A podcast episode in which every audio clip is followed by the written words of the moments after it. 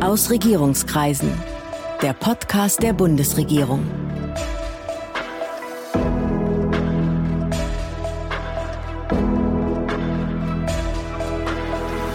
Hallo, willkommen zu Aus Regierungskreisen, dem Podcast der Bundesregierung. Ich bin Sven Siebert, ich bin Gastgeber dieses Podcasts und heute habe ich mal wieder eine echte Bundesministerin zu Gast. Clara Geiwitz, die Bundesministerin für Wohnen, Stadtentwicklung und Bauwesen. Guten Tag, Frau Ministerin. Hallo. Frau Geiwitz, lassen Sie uns gleich mal mit den Energie- und Kostenfragen anfangen, weil viele Menschen sich im Moment Gedanken darüber machen, ob sie im nächsten Winter ihre Energierechnung noch bezahlen können oder ob es kalt in ihrer Bude wird. Oder beides. Sind aus Ihrer Sicht solche Sorgen berechtigt? Natürlich, die Nebenkosten steigen. Das heißt, wir haben mehrere Menschen, die sich gerade große Sorgen machen. Die Mieterinnen und Mieter, die die Nebenkosten natürlich dann bezahlen müssen. Aber auch für die Vermieter ist das ja eine große Herausforderung. Die bekommen ja erstmal die äh, Rechnung und äh, müssen die dann umlegen. Das heißt, die haben dann auch erstmal einen großen Liquiditätsbedarf. Und wahrscheinlich Ärger mit ihren Mietern, wenn sie diese äh, Nachforderungen stellen, oder? Also es gibt ähm, sehr viele Vermieter, die jetzt schon darauf aufmerksam machen äh, oder die zum Beispiel freiwillig anbieten, dass man die Vorauszahlung erhöht. Es gibt ja die große Energieeffizienzkampagne der Bundesregierung, wo wir jetzt schon darauf aufmerksam machen, dass man durch sein eigenes Verhalten natürlich auch Energie sparen kann. Aber es wird natürlich absehbar eine große Belastung. Wir hatten ja jetzt schon beim Wohngeld ähm, den Heizkostenzuschuss. Wir werden das Wohngeld weiter stärken, aber auf jeden Fall wird das nicht ohne Folgen bleiben, wenn die Energiepreise so dramatisch steigen. Kann es denn nötig und sinnvoll sein, Heizanlagen insgesamt runter zu regeln, weniger Wärme in Häuser zu geben beispielsweise? Es wird Stufenpläne äh, geben müssen, wenn es eine weitere Gasknappheit gibt. Mir ist aber wichtig, dass wir dabei natürlich auch die Interessen der Mieterinnen und Mieter sehen. Ich zum Beispiel bin relativ selten zu Hause als Ministerin. Ob das da zwei Grad kälter ist oder nicht, das kriege ich dann wahrscheinlich nur ganz, ganz wenig mit.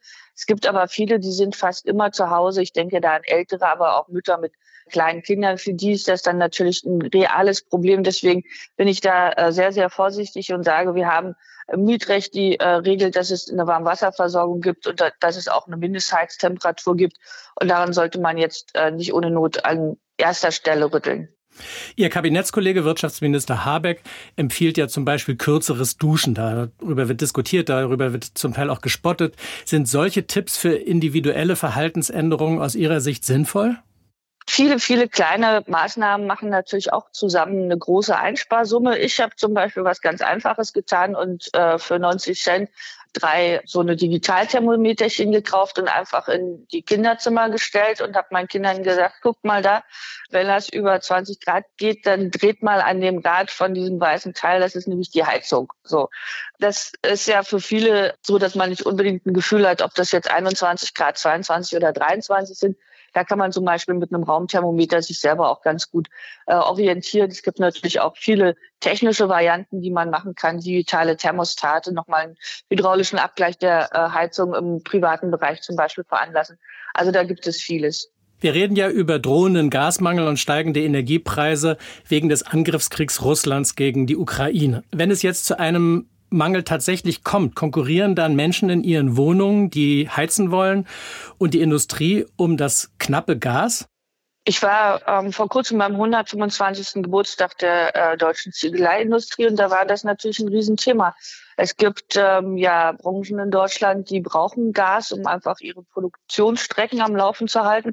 Und ähm, da wird es die Aufgabe der Bundesregierung sein, genau diese Abwägungen zu treffen, wo man was mit Sparen erreichen kann, wo man vielleicht auch einen Anreiz setzen kann, dass Unternehmen freiwillig ihre, sagen wir mal, Gasverbräuche reduzieren. Und dann wird es auch Unternehmen geben, die das einfach aus technischen Gründen gar nicht machen können. Weil dann zum Beispiel äh, Produktionsanlagen ein für alle Mal abgeschaltet werden müssen und sich nicht wieder hochfahren lassen. Ja, Jetzt mal sozusagen mittel- oder langfristig. Jetzt guckt man, wie kommen wir über den nächsten Winter, wie kommen wir über die nächste Krise, aber wie bereiten wir uns auf den übernächsten Winter und auf die folgenden Jahre vor? Was ist da aus Ihrer Perspektive jetzt zu tun? Was kann jetzt da getan werden? Wir stehen im Bereich der Gebäude vor einer großen Transformation. Das eine ist die Frage, mit welchen Materialien wir die Häuser bauen, wie wir sie äh, bauen. Und da machen wir zum Beispiel eine große Holzbaukampagne, weil das natürlich auch den CO2-Ausstoß des Gebäudesektors positiv beeinflusst, wenn man da ganz viel Holz verbaut. Und das Zweite ist ja, dass die Menschheit schon sehr, sehr lange Häuser baut und diese meist beheizt, indem wir irgendeinen fossilen Energieträger verbrennen und es dadurch warm wird. Und aus dieser Technik müssen wir mit dem Blick aufs Klima aussteigen. Äh, da gibt es die Wärmepumpen, aber auch natürlich noch andere technische Lösungen. Und das wird natürlich auch nochmal die ganze Frage Gasabhängigkeit ganz deutlich relativieren, wenn wir einfach andere Möglichkeiten haben, unsere Häuser zu beheizen. Und über was für einen Zeithorizont reden wir da? Wie schnell lässt sich sowas umbauen? Im Neubau sehen wir schon eine ganz starke Tendenz auch in Richtung Wärmepumpen. Wir hatten vor kurzem den Wärmepumpengipfel der Bundesregierung, um da natürlich auch einen Hochlauf zu haben, was die Produktion anbelangt. Aber die schönste Wärmepumpe ist natürlich nicht klimaschonend, wenn man sie äh, mit Kohlestrom beheizt. Das heißt, wir müssen parallel natürlich auch äh, den Ausbau der erneuerbaren Energien vorantreiben. Und wir haben noch ein ganz großes Potenzial auf den Dächern in Deutschland äh, zur Produktion von Solarstrom. Momentan sind die Regelungen für Mieterstrom sehr unattraktiv, sehr kompliziert, sehr bürokratisch. Und da ist es mein Wunsch, dass wir gemeinsam mit dem Wirtschaftsministerium hier eine sehr einfache Lösung finden, sodass die Vermieter auch einen großen Anreiz haben, ihre Dächer für Solarstrom herzugeben und dann die Wärmepumpen im Haus damit zu betreiben. Wärmepumpen, vielleicht müssen wir noch mal kurz erklären, was das eigentlich ist. Das sind ja Geräte, die sozusagen Wärme aus dem Boden oder aus der Luft nutzen, um damit Gebäude beheizen zu können. Habe ich das ungefähr richtig verstanden? Ja, oder zum Beispiel aus dem Wasser. Das nimmt auch immer zunehmend Bedeutung an. Aber das Prinzip ist das, was Sie beschrieben haben. Das sieht man auch, wenn man jetzt durch die Städte geht. Da sind manchmal so komische weiße Kästen an den Häusern dran. Das sind dann die Wärmepumpengeräte. Genau, also da denkt man, vielleicht ist es eine Klimaanlage, ist es aber gar nicht. Aber für mich als Mieter einer Stadtwohnung in Berlin kommt doch die Anschaffung einer Wärmepumpe gar nicht in Frage, oder? Es gibt auch äh, Modelle, wie man Außenwärmepumpen in äh, mehrgeschossigen Wohnungen hat, aber standardmäßig werden wir natürlich hier über die Frage sprechen, äh, welche Wärme kommt denn eigentlich in die Fernwärmenetze. Aber da ist Berlin auch schon unterwegs. Sie sind ja auch für Heizungen zuständig, aber Sie sind ja nicht Bundesheizungsministerin, sondern Bundesbauministerin. Die Koalition hat sich ja entschlossen, dem Bauen insgesamt einen höheren Stellenwert zu geben. Wie steht's denn mit dem großen Ziel, jährlich 400.000 neue Wohnungen zu bauen? Das ist ein sehr ehrgeiziges Ziel. Das ist sehr ambitioniert gewesen, als die Regierung sich im Dezember gebildet hat. Man muss vielleicht wissen, momentan baut Deutschland, letztes Jahr waren es äh, knapp unter 300.000 Wohnungen. Wir reden hier ähm, über die Ausweitung der Kapazität um ein Viertel. Da kann man entweder sagen, ja, ein Viertel, das ist ganz schön viel. Auf der anderen Seite haben wir ja gerade darüber gesprochen, dass wir unseren kompletten Wohnungsbereich äh, dekarbonisieren wollen, was äh, das Beheizen anbelangt. Wir wollen im Autobereich weg vom Verbrennermotor hin äh, zum Elektroauto. Das sind technisch sehr, sehr anspruchsvolle Prozesse, so dass ich sage, wenn wir uns das als Gesellschaft zutrauen und wenn wir uns als Gesellschaft zutrauen, innerhalb von wenigen Jahren von Gas unabhängig zu werden und erneuerbare Energien äh, so auszubauen, dass wir davon leben können, dann müssten wir das eigentlich auch schaffen, die Baukapazitäten um Viertel auszuweiten. Das wird allerdings unter den jetzigen äh, Bedingungen nicht so gehen, wie wir bis jetzt bauen, sondern wir müssen anders bauen, wir müssen effizienter bauen. Dazu müssen Regelungen in Deutschland angeglichen und vereinheitlicht werden, um zum Beispiel im Bereich des seriellen Bauens dann auch tatsächlich in Größenordnung zu kommen, die dann Preiseffekte mit sich bringen. Also das ist kein einfacher Prozess. Deswegen habe ich auch das Bündnis für bezahlbares Bauen gegründet, wo wir mit den Ländern und der Bauwirtschaft, der Wohnungswirtschaft zusammensitzen um genau diese Stellschrauben dann zu identifizieren und zu drehen, so dass wir die Kapazitäten haben. Das ist das eine. Und das andere, von den 400.000 sollen ja 100.000 Sozialwohnungen entstehen. Und da braucht es einfach mehr Geld als in den letzten Jahren des Staates. Und hier ist es eine große Priorität meines Hauses. Wir haben insgesamt 14,5 Milliarden äh, zur Verfügung, um die Sozialwohnungen in Deutschland zu bezuschussen, die ja durch die Länder dann verantwortlich gebaut werden sollen und ähm, sind kontinuierlich im Austausch mit den Ländern, wie wir da die Förderbedingungen verbessern können. Wer soll denn diese Wohnung eigentlich bauen? Die baut ja nicht die Bundesbauministerin, oder? Dann hätte ich jetzt wahrscheinlich keine Zeit, diesen Podcast einzuspielen. Nein, in der Tat, äh, der Bund gibt einen Investitionskostenzuschuss zum Beispiel an die Länder für den sozialen Wohnungsbau und er setzt die rechtlichen Rahmenbedingungen über das Baugesetzbuch ähm, für zum Beispiel Planungsprozesse. Hier wollen wir die komplette Digitalisierung auch der Bauanträge, was natürlich dann auch einfach nochmal eine größere Geschwindigkeit in dem Bereich gibt. Wir fördern Innovation am Bau durch Building Information Modeling, sodass man digitalen Zwilling hat, schon in der äh, Planungsphase, aber auch in der Bauphase. Ähm, das sind Rahmenbedingungen, die gesetzt werden, müssen wir überprüfen, äh, gemeinsam mit dem DIN die Baunormen auf die Frage, wo sind denn da Kostentreiber? Und wir äh, fördern auch innovatives, klimafreundliches Bauen über unser Qualitätssiegel, zum Beispiel nachhaltiges Bauen, über eine Holzbauinitiative. Das sind Punkte, die wir ähm, anreizen können. Und was ist ein digitaler Zwilling und wozu brauche ich den? Häufig stellt man ja fest, dass wenn man ein Haus baut, was ein bisschen komplexer ist, dass die Planer A und der Planer B nicht integriert gedacht haben und dann ist die Leitung da, wo sie nicht sein soll. Und dann muss man während des Bauens umplanen und dann wird es teuer. Manche Leute haben ganze Flughäfen auf diese Art und Weise entworfen. Ja, ja, genau. so, und digitaler Zwilling ist quasi ein 3D-Modell von dem Gebäude, was gebaut werden muss, wo man die ganzen Leitungskabelstränge schon mal reinprogrammiert hat und wo man sehen kann, ach guck, das stößt da aneinander, das müssen wir anders machen. Und das macht man in der Planungsphase, aber natürlich in der Bauphase auch, damit die einzelnen Gewerke gut miteinander kooperieren können. Dieses digitale Modell kann man dann aber auch nutzen zur effizienten Betreibung des Gebäudes.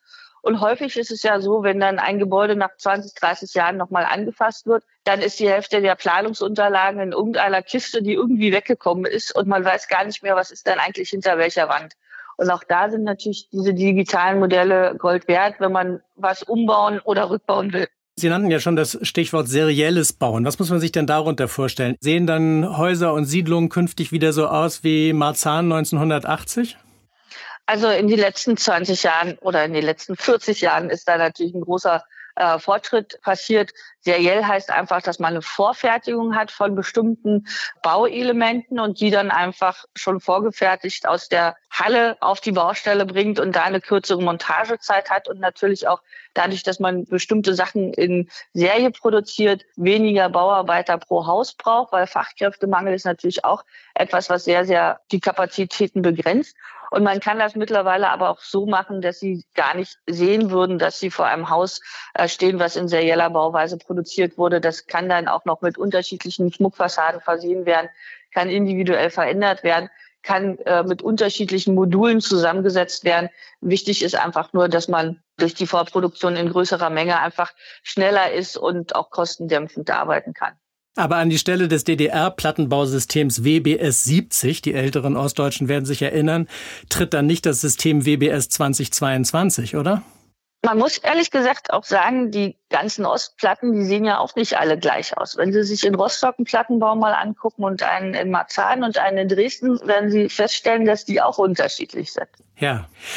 Sie nannten gerade schon den Fachkräftemangel als ein äh, Hemmnis. Jetzt reden wir ja im Moment gerade über steigende Zinsen, über steigende Baukosten, über steigende Materialkosten, über steigende Energiekosten, die sich auch wieder irgendwie auf den Bau auswirken.